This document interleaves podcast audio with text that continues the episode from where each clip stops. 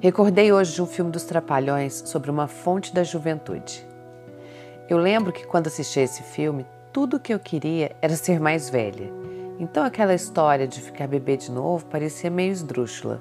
Só que o movimento inverso de querer rejuvenescer mais tarde apareceu. E acredito que em algum momento ele também tenha passado pela sua cabeça. Porque se não fosse tão comum, não haveria aí uma indústria tão milionária lucrando em cima dessas promessas. Parece que a maturidade nos amedronta, porque junto a ela vem aquela certeza de que, pelo curso natural, estamos se encaminhando para o fim da vida. E há algo em querer ser jovem novamente que momentaneamente mascara e ameniza esse impacto. Entretanto, a valorização excessiva da imagem e do apego às coisas materiais tem gerado uma desvalorização do que realmente importa, da essência humana. Aquela centelha divina que nos faz querer ser melhores vira algo secundário, que sufoca ali, e a gente perde um precioso e vital sentimento, a esperança. A pessoa muito apegada às coisas acaba experimentando uma tristeza que vem justamente da falta de esperança. Entenda por coisas a relação à autoimagem, as ideias e opiniões, além, é claro, dos bens materiais e de tudo mais que nos faz experimentar uma grande dificuldade de desprendimento. Aquela história de dar o braço a torcer. Assim, nessa situação, a restauração da esperança passa por um exercício de desprendimento e autoaceitação, de nos instalarmos na nossa realidade concreta, sem a necessidade de deixar para ser feliz quando estivermos assim ou assada, restaurando inclusive a nossa capacidade de desfazer-nos daquelas coisas que alimentam a falsa sensação de segurança que nós temos nesse mundo.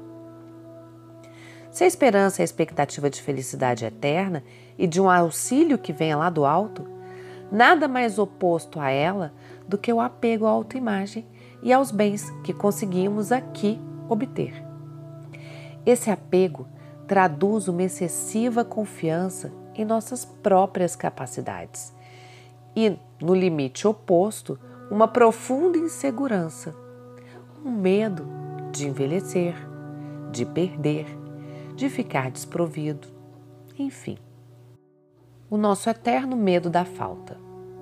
E é por isso que faço esse alerta, para que a gente pare de depositar na nossa imagem ou em bens a falsa esperança de dias melhores. Tudo naturalmente na vida transita entre a coragem e a falta de coragem para a gente enfrentar as situações que a vida nos coloca. E o alimento da coragem se chama esperança. É justamente pela falta de esperança que a gente não alimenta a nossa coragem. E sabe por que grande parte das coisas que você diz que fará não é concluída? Porque dentro de você tem desesperança, tem medo, tem um movimento contrário ao que deveria te dar coragem para fazer o que precisa ser feito. Essa incongruência entre o ser e o querer, instalada aí na falta de esperança e no medo, é retroalimentada cada vez que você aceita acreditar que quando algo acontecer, você será diferente. Quando eu emagrecer, eu vou ser mais feliz. Quando eu conquistar, eu vou ter. Não, não é nada disso. Aceite uma coisa, você já é. A sua realidade é a que você tem. Entenda-se com ela antes de sair buscando forças em coisas que não te trarão coragem.